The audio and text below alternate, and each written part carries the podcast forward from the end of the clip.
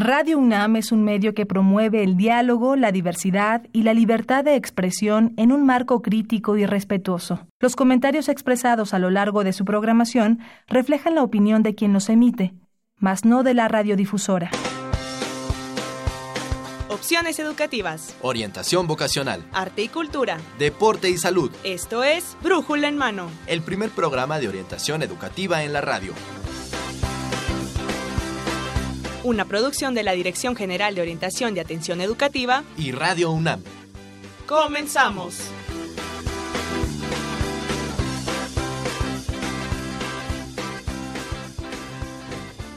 Hola, ¿qué tal amigos? Muy buenos días. Sean bienvenidos a Brújula en Mano, el primer programa de orientación educativa en la radio que es una coproducción entre la Dirección General de Orientación y Atención Educativa y Radio UNAM.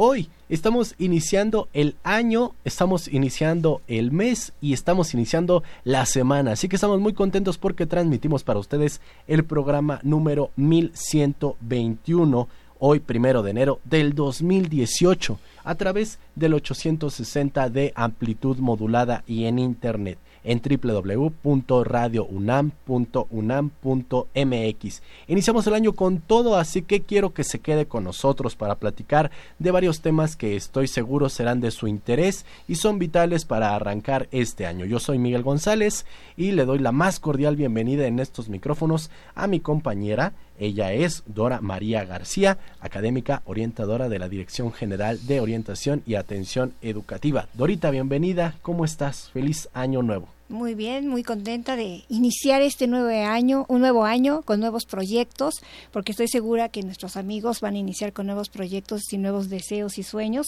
Y justamente hablando de eso, tendrá que ver el tema del día de hoy. Así es de que no se vayan amigos, estén con nosotros durante estos próximos minutos y acuérdense que nos pueden encontrar por Facebook en Brújula en Mano, así aparece en Facebook, y en Twitter en arroba Brújula en Mano. Claro que sí, son los medios de contacto Facebook y Twitter. O también tenemos el correo electrónico que es brújula en mano hotmail.com. Y bueno, pues arrancamos de una vez, ¿qué te parece? Sí, sí, sí, vamos a darle la más cordial bienvenida porque el día de hoy tenemos una, una invitada de lujo. Es una invitada de casa, querido Miguel. ¿Quieres presentarla? Claro que sí.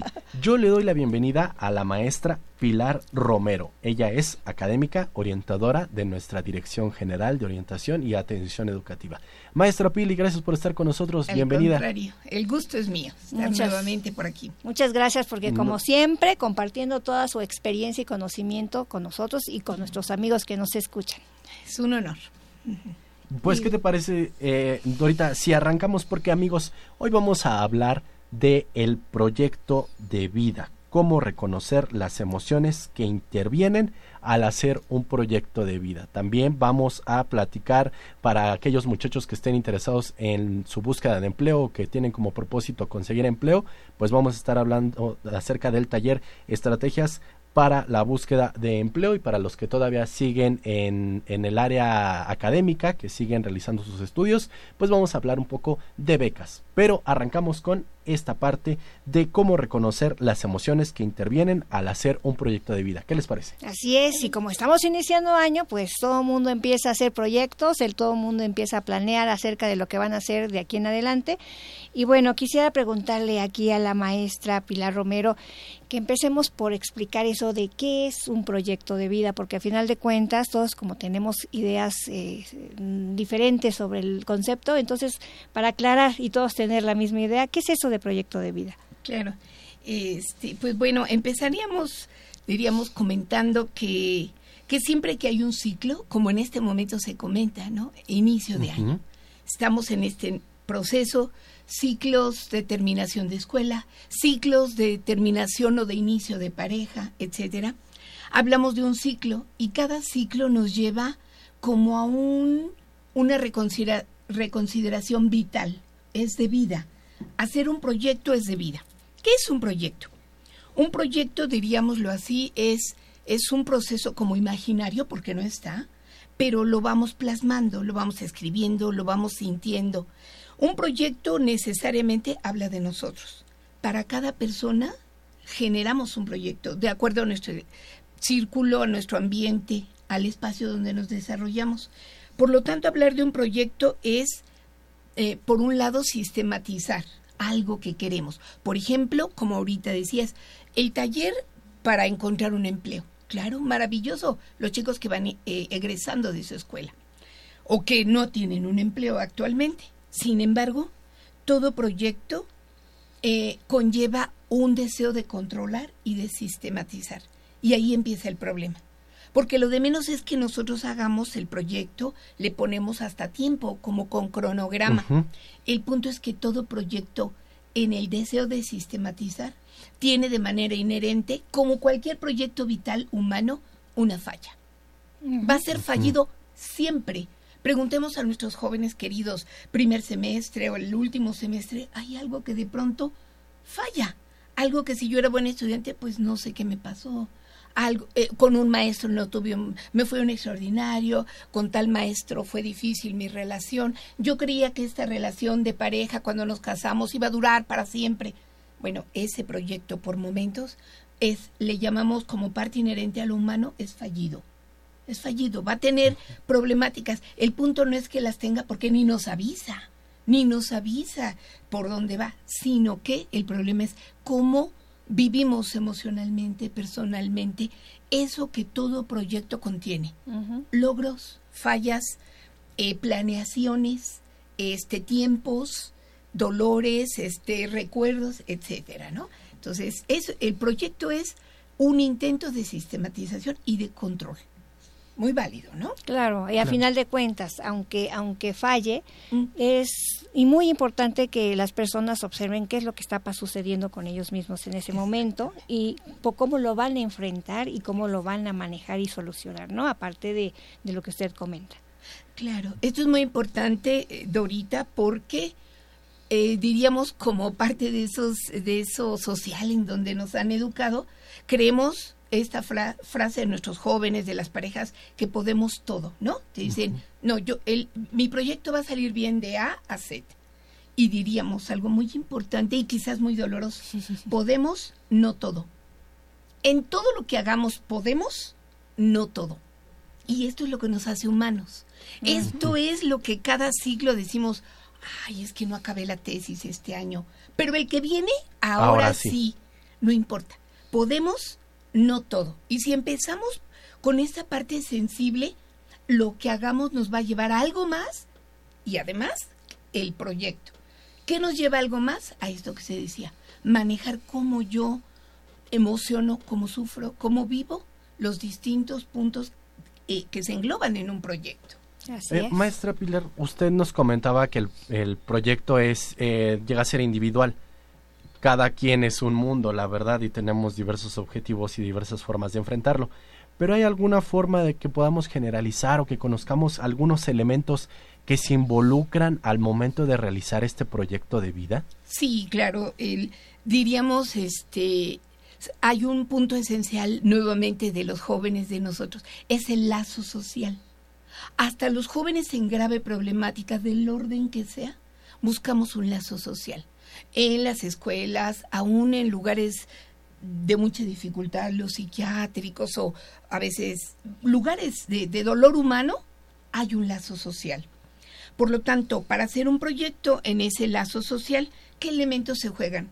Uno es que eh, desde pequeñitos nos antecede nuestra historia un alguien una mamá, un papá, una familia, un medio, y nos ha venido conformando.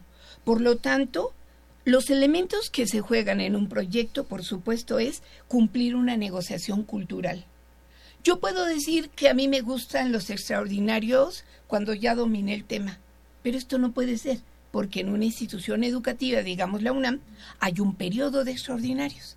Por lo tanto, nuestro proyecto tiene que ver con los elementos institucionales, económicos, culturales, sociales, con convenciones de pareja. Por lo tanto, todo proyecto está circunscrito a un medio. Esto es válido. y, y, de no ser así, pues ahí tenemos muchas consecuencias que si de por sí cada proyecto tiene sus fallas, si, si mi proyecto no es realizable, si yo me despego de esta negociación cultural, es bastante probable que ya se está anticipando un, Un fracaso, en serio. Es que a veces los jóvenes tienen expectativas elevadísimas y por Así de ahí es. parte la importancia de que sean cuestiones realizables y, y con los pies bien puestos en la tierra. Claro, por supuesto. Hace poquito en este tema yo tuve una jovencita en, eh, aquí en trabajo, excelente alumna, excelente en todo, y viene un quiebre en, en pareja. Todo, esa problemática, todo se lo llevó. No podía estudiar, no podía salir adelante. Mm, Hasta el servicio médico fue a dar de su escuela por, por toda esta crisis de pareja. Por lo tanto, cualquiera diría, pero si siempre fue buena alumna, pero si el proyecto ya está, tuvo que darse de baja un semestre para solventar lo que ocurrió emocionalmente y cómo eso intervino en su vida educativa, en un proyecto que ya estaba dado, porque ha sido excelente alumna Toda en el vida. área de ingeniería, ¿no?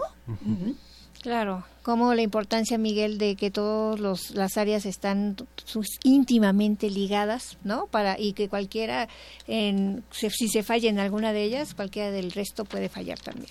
y de qué manera va a impactar no en, en el proyecto de vida por eso es elemental conocer cómo podemos eh, no sé ahorita cómo podemos hacer un proyecto de vida Sí, claro. Esto, esto me parece muy Eh, importante. eh, esos, ah, si, si fuéramos así como muy específicos para los estudiantes, ¿cómo, cómo hacemos un proyecto de vida? ¿Cómo el, el muchacho llega, se sienta a la mesa, empieza a escribir, empieza a visualizar el futuro? ¿Cómo, cómo le haría un estudiante así de manera fácil y sencilla? Sí, claro. Este- esta pregunta es, es así como muy importante, pero sí volveríamos al punto. Eh, es más, diríamos que cada joven a veces sabe cómo hacer esos proyectos. A veces tiene cierta idea desde su infancia.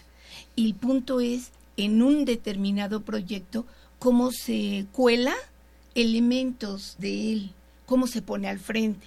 Mire, ante esta pregunta muy importante de cada joven diríamos que se involucra y lo tenemos que tomar en cuenta nuestro cuerpo.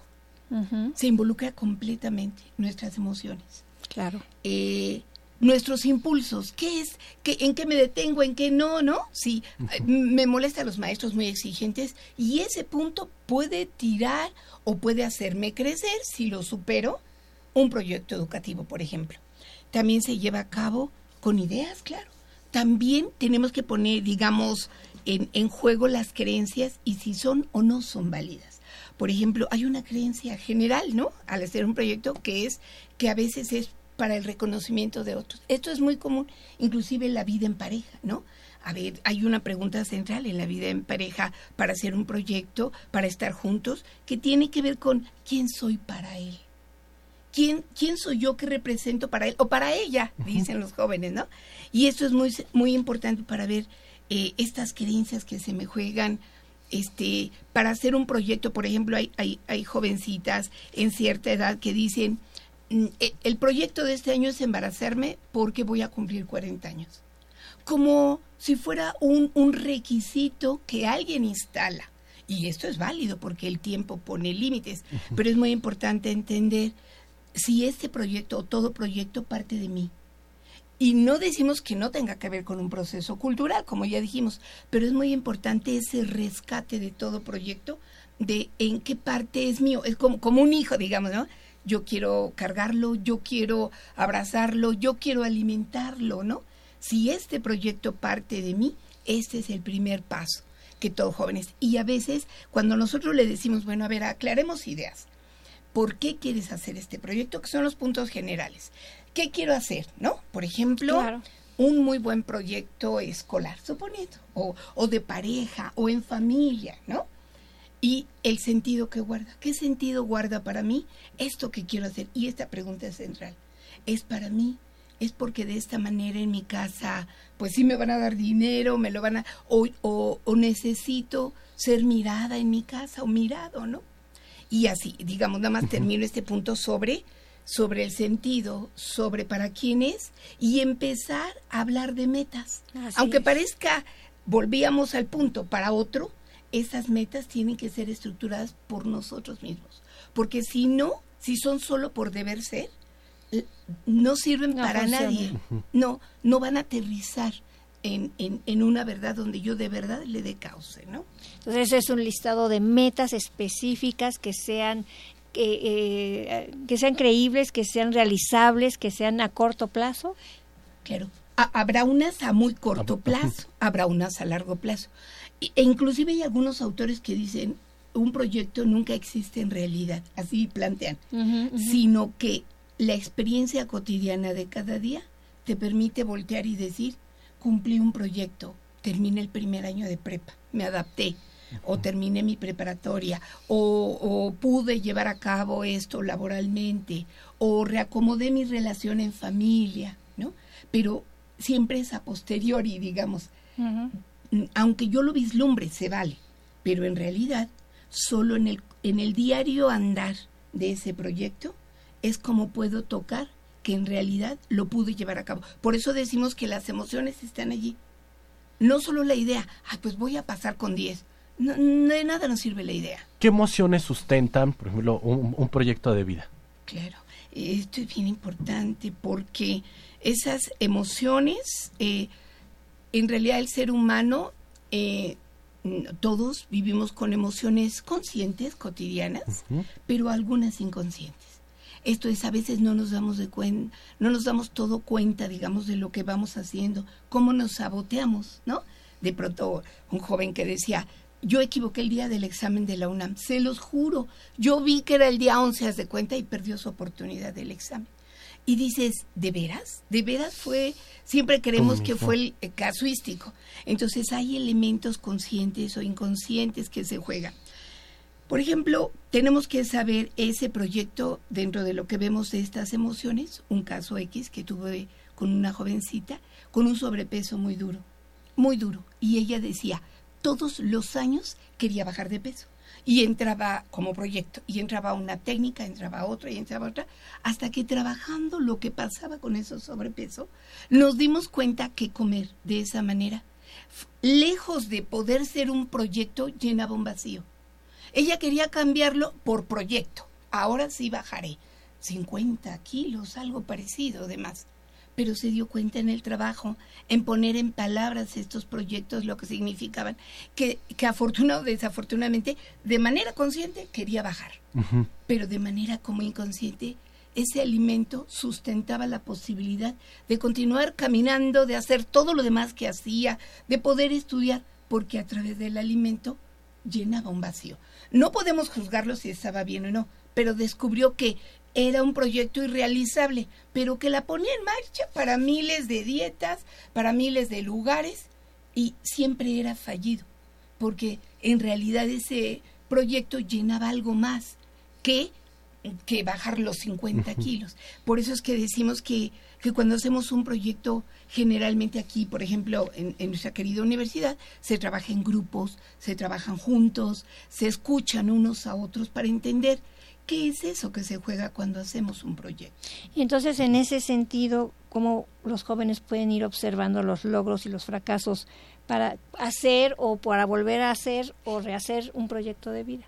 Claro, esto es muy importante. Y diríamos los niños, los jóvenes, las personas mayores, todos estamos como en, el, en la misma dinámica. Ah, eso es muy importante porque se puede hacer un proyecto de vida en cualquier etapa del desarrollo de los seres humanos. Incluso cuando ya me voy a jubilar o soy un adulto mayor, puedo tener un proyecto de vida. ¿no? Por supuesto. Porque a veces caemos en el, no, yo ya, ya, soy grande, ya, ya, ya, para Yo ya qué, ya, pues ya, ya, ya mis hijos crecieron. O yo ya viví.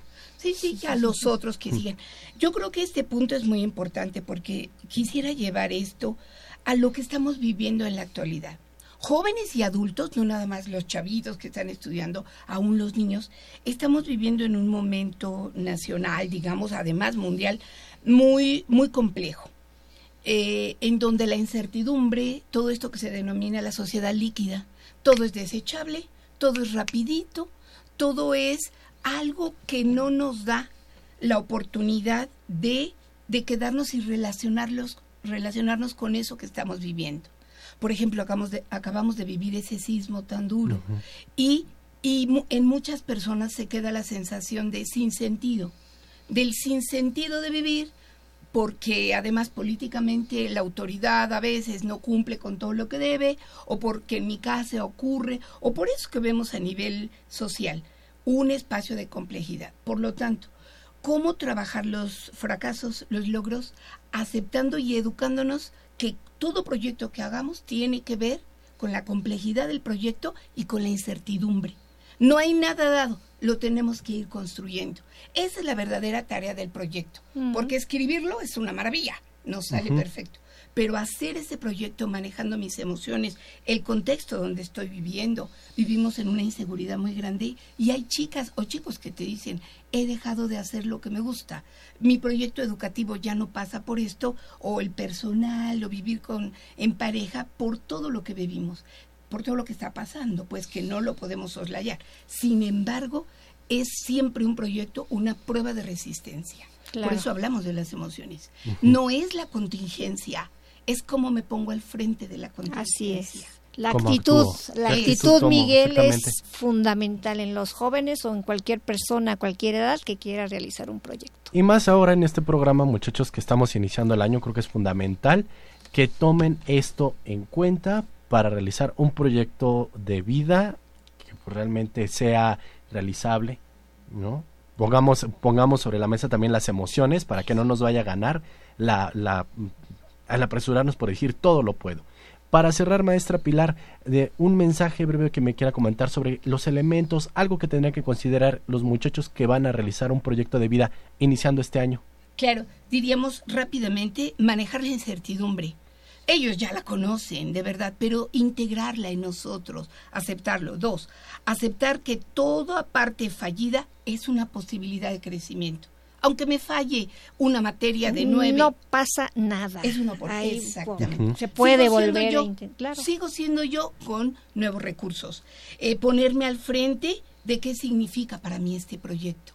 Mis emociones, darme cuenta cómo puedo mediar mis deseos, que están siempre puestos en las emociones, con los espacios culturales, educativos, de familia. Si yo vivo en casa, hay cosas que tengo que acatar en casa.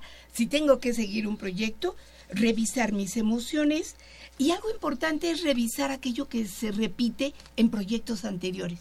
Por ejemplo, lo que me ha salido mal me dice algo a mí, me está hablando a mí de algo que ya debo tomar en cuenta.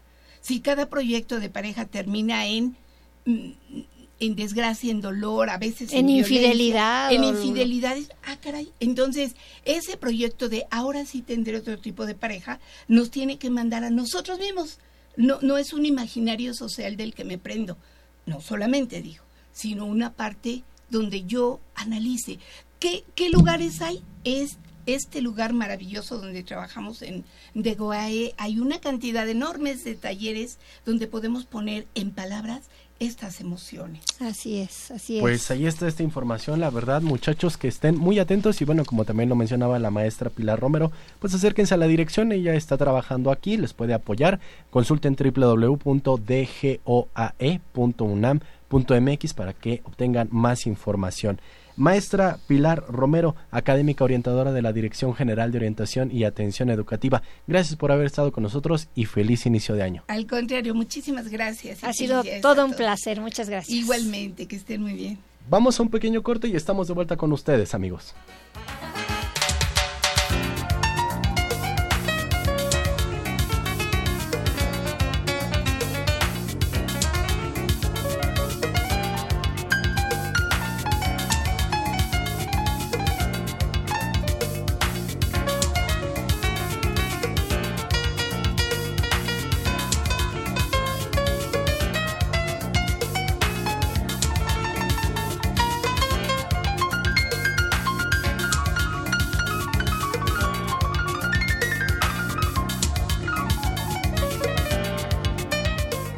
Amigos, estamos de vuelta después de este breve corte en el primer programa de este año 2018, primero de enero. Y bueno, ya hablamos acerca de este proyecto de vida, aquello que podemos estarnos planeando para este año que estamos iniciando y tal vez alguno de los objetivos que nosotros llamamos también de los buenos deseos de inicio de año es conseguir trabajo. Para los muchachos que están saliendo de la licenciatura, pues es lo primordial que ellos deben tener o que han de tener en mente. Así que les vamos a dar algunas estrategias para su búsqueda de empleo. Vamos a platicar con la licenciada Laura Montoya.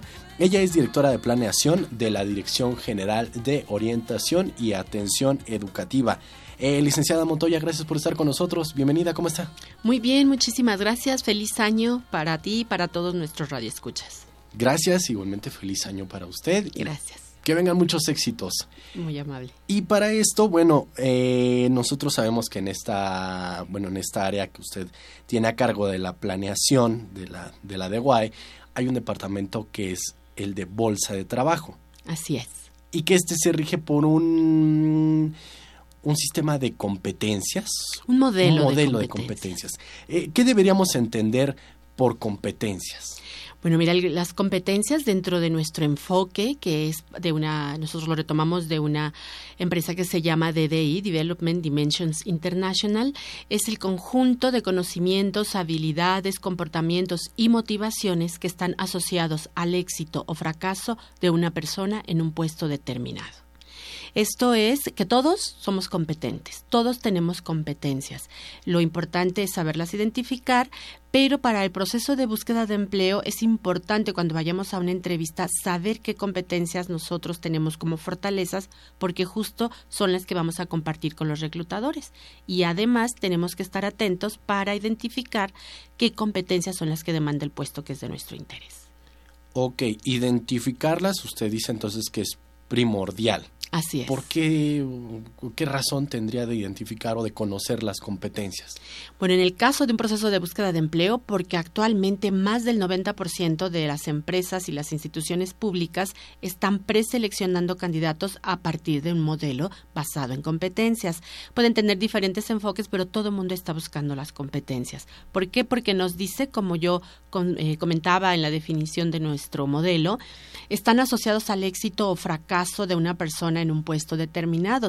Es decir, que todos somos competentes y hay muchos empleados y cada empleado hace las cosas de manera diferentes pero hay unos que los hacen de una manera muy particular en donde eh, son dan un plus, tienen mucho más habilidades que pueden estar siendo asociadas como un factor decisivo o de requerimiento necesario para ese puesto. Y entonces eso les hace ser más competentes, es decir, hacer mejor las cosas. Usted mencionaba, licenciada, que estas competencias están ligadas al éxito. Aquí estamos hablando un poco de, de las competencias hacia la búsqueda de empleo. Empleo. Pero, ¿cómo puedo aplicar o cómo puedo ir descubriendo algunas competencias que me van a ayudar, no lo sé, dígase para mi vida o para la escuela o para el trabajo? Sí, fíjate que esa pregunta que me haces es muy importante. Como yo bien decía, todos somos competentes para hacer algo. Y las competencias no nada más se demuestran para un trabajo. Cada vez que, y yo hablaba como uno de los componentes de las competencias, los comportamientos. Nosotros nos comportamos de diferente manera bajo ciertas circunstancias, con determinadas personas, pero obviamente toda nuestra vida está llena de comportamientos. Entonces, por ejemplo, si nosotros sabemos cómo decirle a mamá o a papá que nos permita eh, prestarnos el coche para ir a una fiesta o que nos dé permiso para algo, ir a un lugar o ir a una excursión o hacer algo que nosotros tengamos todavía que pedir permiso, si nosotros eh, solemos eh, salirnos con la nuestra, es decir, que los padres nos permitan hacer ciertas eh, circunstancias en nuestra vida cotidiana, pues puede ser que potencialmente tengamos habilidad para persuadir, para convencer a alguien y eso, por ejemplo, puede ser canalizado hacia una competencia de habilidad para ventas porque sabemos vender nuestras ideas y convencer al otro de que lo que nosotros estamos ofreciendo o la idea o el planteamiento que estamos queriendo que en ese momento se tome en consideración para una respuesta asertiva o positiva, pues lo estamos logrando un ejemplo así tan sencillo como ese eh, se puede trasladar al ámbito profesional en una competencia, por ejemplo, de habilidad para ventas o habilidad para negociar. Ah, exactamente, lo ubicaba más o menos por ese sentido, la capacidad de negociación. Así es, porque no siempre el, el plantear una nueva idea, el plantear un, un, este una idea que puede ir incluso en contra de lo que nosotros conocemos que se está manejando en un trabajo, en la casa, en alguna situación en la escuela, en un equipo de trabajo y el planteamiento que vamos a hacer pues de entrada nos pone un poco en alerta porque no es eh, que la orientación que se está virtiendo en alguna discusión o en alguna orientación que nos hayan dado y el tratar de convencer a los otros de que con esa perspectiva que nosotros vamos a plantear se puede llegar a un buen resultado, pues no es fácil. Y entonces a veces nosotros pasamos de manera inadvertida todos estos elementos en nuestra vida, pero cuando vamos a una entrevista de trabajo nos pueden hacer una pregunta en ese sentido, ¿no? Dime, este, platícame de alguna experiencia que hayas tenido tú que desarrollar en donde hayas tenido que plantear algo totalmente nuevo en un grupo de trabajo. O si estoy hablando, por ejemplo, que digo que tengo una gran capacidad de liderazgo, Así es. podría relacionarlo con algo que haya sucedido en una tarea en equipo donde tuve que tomar las riendas para sacarlo adelante. Así Algo es. estamos en- Algo así, o si por ejemplo ese, eh, esa parte de liderazgo es importante, a las empresas les gusta contratar a chicos que no nada más se dediquen a estudiar. Nos dicen, por ejemplo, oye, eh, vincúlame, por ejemplo, con alguno que haya sido el líder para organizar la fiesta de graduación. Y uno pensaría, eso... ¿En serio? es- claro, uno podría pensar, ¿y eso como para qué? En primera, organizar todo eso, pues implica el involucramiento de más compañeros, de este finalmente, si él es la persona líder, pues que ellos caminen en la misma vertiente que él está proponiendo, el convencer a los demás compañeros para que asistan a la fiesta, el llevar a cabo toda la planeación, la organización, la toma de decisiones, el organizar equipos de trabajo, pues eso se hace, por ejemplo, al organizar una fiesta de graduación. Y quizá los chicos ni siquiera pudieran llegar a pensar que eso puede ser una evidencia de una competencia de liderazgo. Las competencias que nosotros manejamos en la Bolsa Universitaria de Trabajo son las competencias personales, es decir, aquellas que podemos identificar de los estudiantes o de los egresados y que nos pueden servir de elemento importante en una entrevista de trabajo. Ok. Al inicio de esta entrevista, licenciada, usted me comentaba que todos somos competentes, Así es. pero a veces cuesta trabajo identificar estas competencias. ¿Cómo podríamos identificarlas y sobre todo hay alguna forma en la que podamos desarrollar algunas que no tenemos? ¿Cómo puede ser el desarrollo de competencias, dígase, para todos los ámbitos, en la vida, en el trabajo, en el estudio? Sí, mira, lo primero que tenemos que, fomentar es un proceso de autoconocimiento importante. Nosotros, eh, como yo te comentaba, podemos tener muchas evidencias en nuestra vida laboral, personal, profesional, que nos o académica incluso que eh, nos den cuenta de que nosotros podemos ser un líder. Esta, este ejemplo que comentábamos de la organización de la fiesta de graduación o de cómo actuamos en un equipo de trabajo cuando nos deja algún profesor hacer las tareas o el que nos eligen de representantes de grupo, por ejemplo. Y si eso nosotros no lo hemos hecho consciente, estamos perdiendo un potencial importante. Pero eso es en, en particular para esa competencia. Pero pueden haber otras de comunicación, de negociación, como ya vimos, y muchas veces los jóvenes no se detienen a pensar quiénes son cuáles son sus fortalezas, cuáles son sus áreas de oportunidad, lo que sería el equivalente a las debilidades, y que pueden, de alguna manera, haciéndolas consciente y viendo qué es lo que está determinando que se convierta en un área de oportunidad o debilidad, cómo podemos sacarla adelante. Por ejemplo, si somos impuntuales que eso es muy característico, o informales. Eh, en, en los jóvenes, cuando van a hacer una cita de trabajo, muchos reclutadores dicen, hacen la cita, pero no asisten a la misma. Y entonces no se dan cuenta que eso habla de, de ellos, ¿no? Entonces, el primero es tomar conciencia de eso el hacer así como un FODA interno para ver cuáles son nuestras fortalezas, cuáles son nuestras debilidades y qué es lo que nos ha hecho que esas debilidades pues nos hayan entorpecido en algún momento en específico. Nosotros en nuestros talleres en la Bolsa Universitaria de Trabajo manejamos una metodología de identificación de competencias, que es la pieza clave de nuestro modelo y que de ahí nosotros les damos las herramientas a los universitarios para justo identificar bajo la la presencia de diversos ejemplos en su vida profesional, laboral o personal o académica que les dan eh, la, la directriz para identificar esas fortalezas y por tanto esas competencias. Aquí esto ustedes les ayudan en la Dirección General De orientación y atención educativa en la Bolsa Universitaria de Trabajo. Tienen varios talleres ustedes que les van a servir es. para esto. Eh, voy a tocar más adelante esta parte de qué es lo que hace la, la DEGOAE a través de la Bolsa de Trabajo, Bolsa Universitaria de Trabajo, pero me gustaría, licenciada Montoya, que usted nos platicara para algunos profesores que estén escuchando, también para los muchachos que estén escuchando este programa, eh, los profesores, los maestros, las instituciones, ¿qué papel llegan a jugar en el desarrollo o para facilitar el desarrollo de competencias en los muchachos?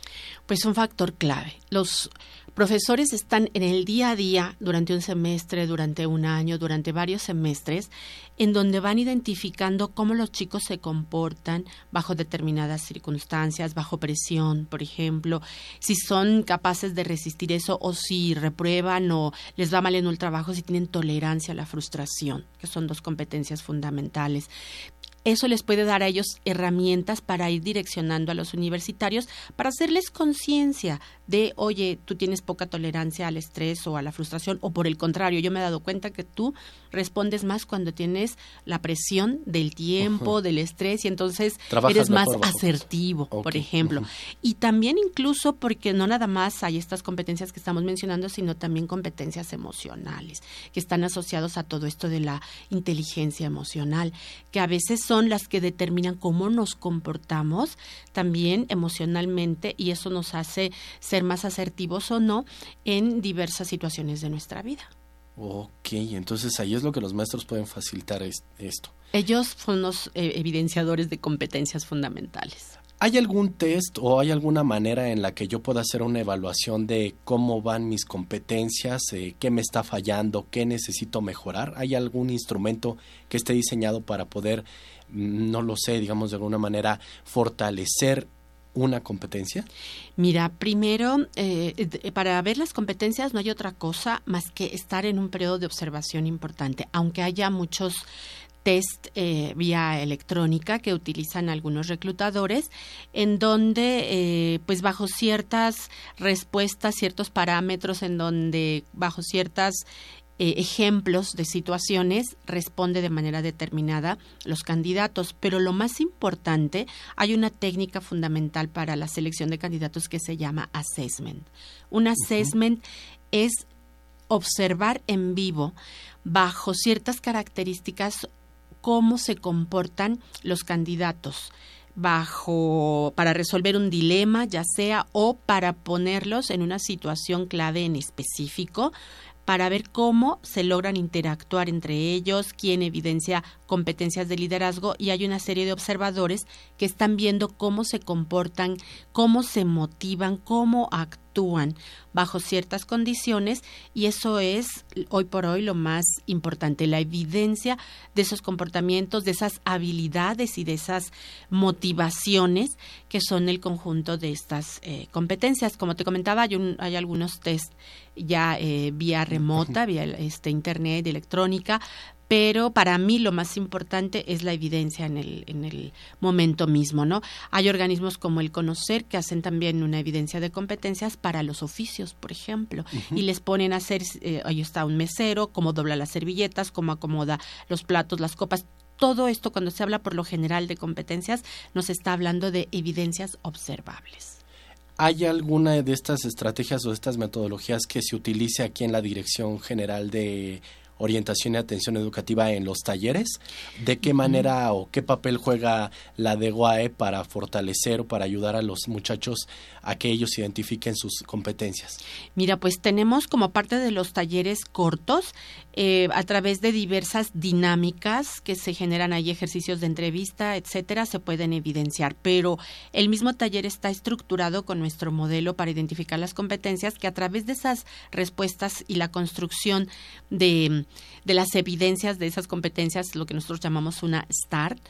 Eh, ellos, los chicos, nos dan elementos no observables, pero sí eh, cómo se han comportado y eso puede ser un, factor que nos puede hablar de cómo se comportan ellos bajo ciertas condiciones. Pero también cuando nosotros hacemos reclutamientos, en algunas ocasiones hacemos algunos assessment.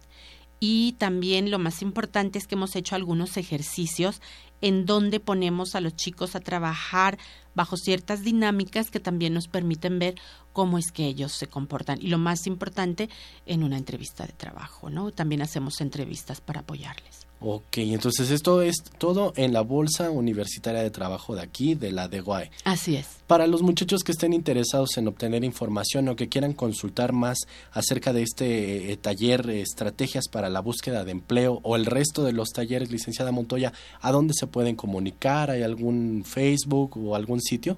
Sí, tenemos nuestro Facebook de la Bolsa Universitaria de Trabajo. Tenemos también eh, un correo electrónico que es bolsa.unam .mx que ponemos a su disposición o llamando a nuestros números telefónicos 5622-0420 o terminación 21. Pues muchachos, allí está, la verdad, para todos aquellos que yo creo que tienen como objetivo de año nuevo obtener el trabajo, encontrar un trabajo, qué mejor que estar preparados y conocer sus competencias. Licenciada Laura Montoya, ¿algún mensaje que quiera darnos para cerrar esta parte del programa? Pues que invitamos a todos nuestros estudiantes y egresados UNAM a acercarse a nosotros para justo empezar a orientarles, a compartirles todas las bondades que nosotros hemos encontrado de nuestro modelo basado en competencias. Trabajamos muy orgullosamente para ellos. Pues muchas gracias. Ella es la licenciada Laura Montoya, directora de planeación de la Dirección General de Orientación y Atención Educativa. Muchas gracias, licenciada. Igualmente y feliz año. Gracias, gracias. Vamos a un pequeño corte y estamos de vuelta con ustedes para nuestra última parte de este programa del día de hoy, primero de enero 2018.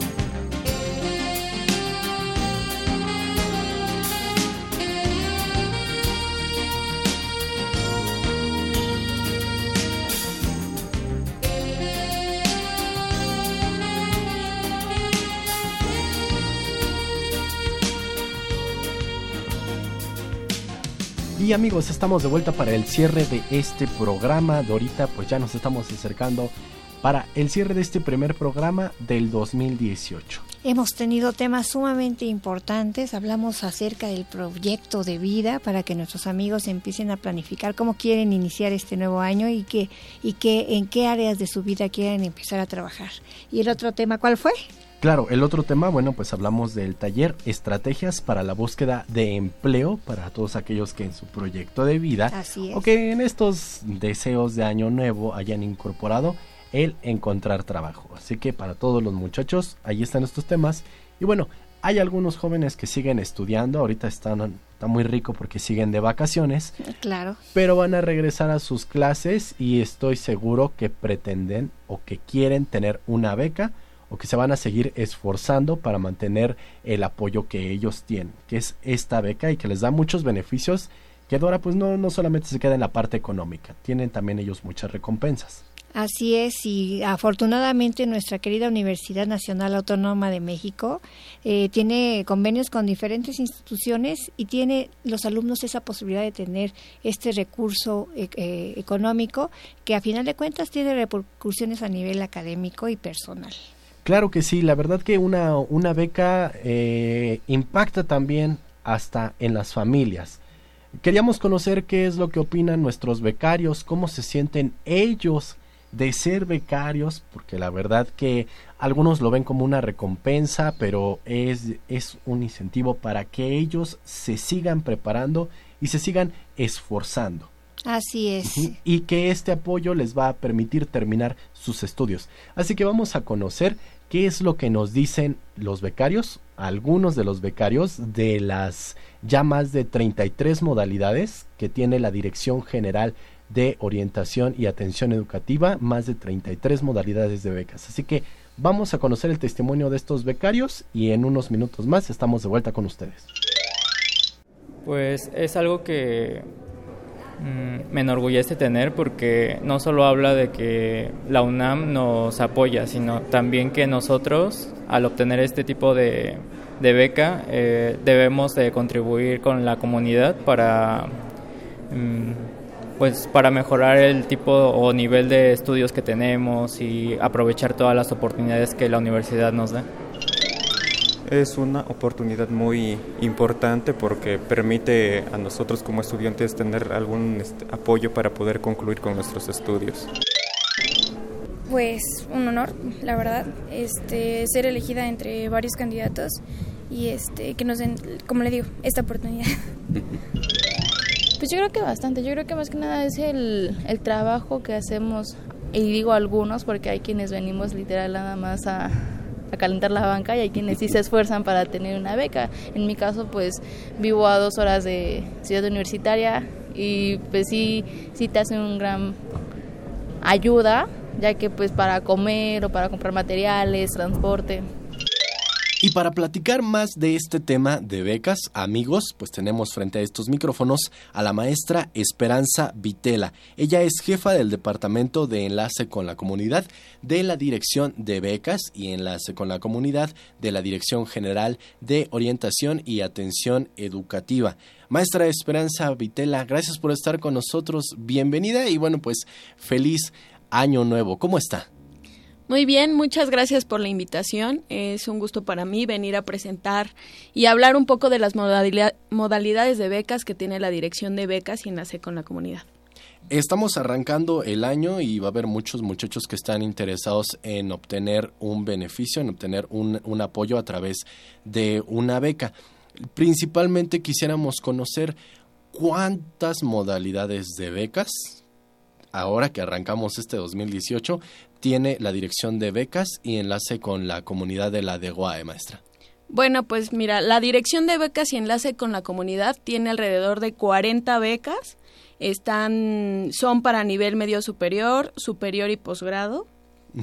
Eh, les recomiendo mucho que entren al portal del becario porque ahí están todas las modalidades, las convocatorias que se están abriendo, las que estuvieron abiertas, todos los resultados que fueron del 17 y ahora, bueno, pues en el 2018 las que estarán abiertas y se podrán postular, ahí mismo podrán hacer los registros, este, revisar los requisitos de cada una de las modalidades.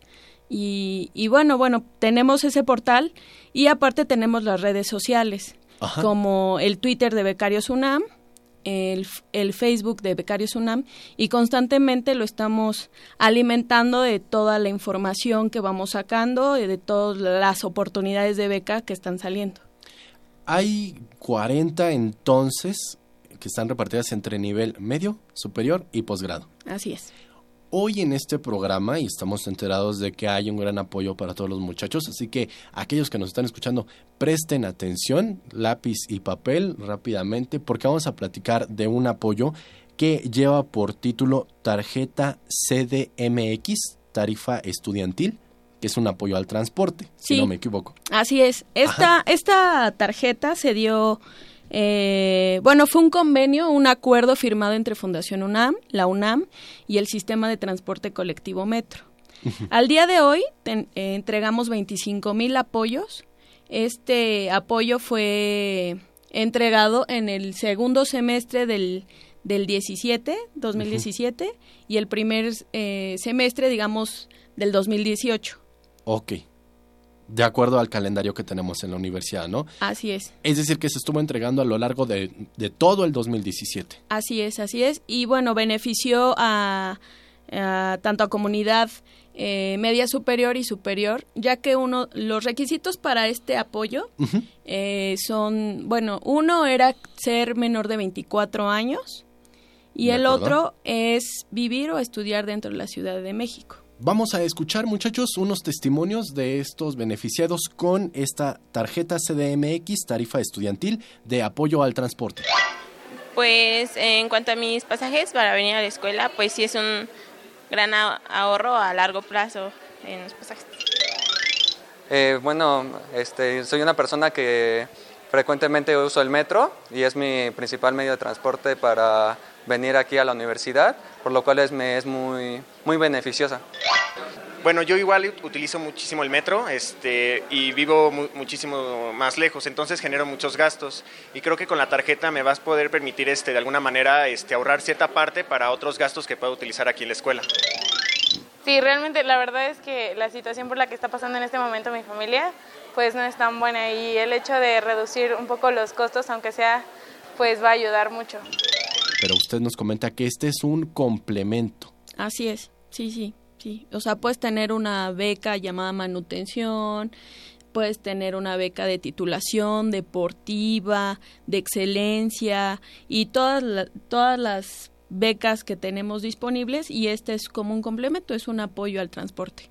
Ok, dentro de todo esto usted me comentaba que los muchachos han sido beneficiados con este apoyo cerca de ya 25 mil. Exacto, en todo el 2017, en los dos semestres con respecto al ciclo escolar se beneficiaron 25 mil estudiantes. Y además de todo este apoyo que se ve, por ejemplo, aquí en apoyo al transporte o el apoyo económico que llegan a tener los muchachos a través de las becas, ¿Con qué otro tipo de beneficio cuentan los muchachos que son becarios de nuestra universidad maestra? Pues mira, la dirección de becas y nace con la comunidad siempre está buscando como pues apapachar a sus becarios, ¿no? O ayudarlos a, a, ir a eventos culturales y deportivos. En este caso, en, en diciembre del 2017, se organizó un concierto navideño y, bueno, fue un ensamble de saxofones. Los chicos eran de la Facultad de Música y fue un evento muy, muy hermoso y muy emotivo para toda la gente que asistió. Eh, también eh, les, les proporcionamos algunos boletos para los partidos de fútbol soccer, boletos de americano y, y bonos bonos para, para canjearlos por libros o bueno el que estuvimos entregando es un bono llamado Filuni, que era de 150 pesos, lo podías, eh, lo podías utilizar en, en, las librerías de la UNAM y en algunas otras. Pero bueno, sí, sí tenemos diferentes apoyos para nuestros becarios.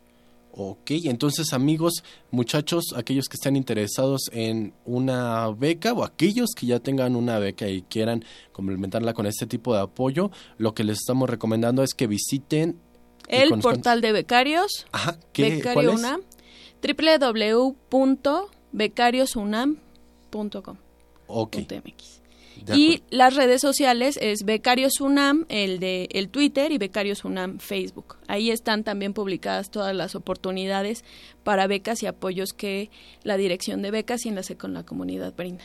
Maestra, gracias por haber estado con nosotros y nuevamente feliz inicio de año 2018. No, bueno, pues muchísimas gracias a ustedes y muchas gracias por la oportunidad, ya que espero que esto llegue a oídos de muchos becarios y si no a papás de los becarios y que los empujen a ir y, visualizar todas las oportunidades que tenemos para ellos. Bien muchachos, estamos de vuelta y pues ahí ustedes escucharon la opinión de estos becarios, la verdad, Dorita, yo me imagino que ha de ser una sensación muy agradable, nunca tuve la suerte de tener una beca pero he de suponer que es algo muy agradable que te estén apoyando porque además creo que sientes el compromiso de esforzarte y cada día ser mejor. Es un excelente, eh, eh, eh, es algo, un premio que los alumnos tienen y sobre todo, ¿sabes qué, Miguel? Que se les da beca a los alumnos que realmente lo necesitan, porque son alumnos que lo, que lo merecen, porque son alumnos que mantienen un promedio, pero en términos generales son alumnos que lo necesitan y eso me da mucho gusto que puedan tener este incentivo. Y en la Dirección General de Orientación y Atención Educativa, precisamente en el área de becas y enlace con la comunidad, están trabajando para apoyar también a aquellos jóvenes que presentan eh, un rezago educativo para que no abandonen, porque el objetivo de la beca principalmente es que los jóvenes no abandonen sus estudios. Así que estén al pendiente de todos los, los programas, de todas las modalidades que se están abriendo para que puedan ustedes participar por alguna de estas becas. Lo que les recomendamos es que ingresen a la página de nuestra dirección, ¿no, Dorita? Claro que sí, que ¿cuál es?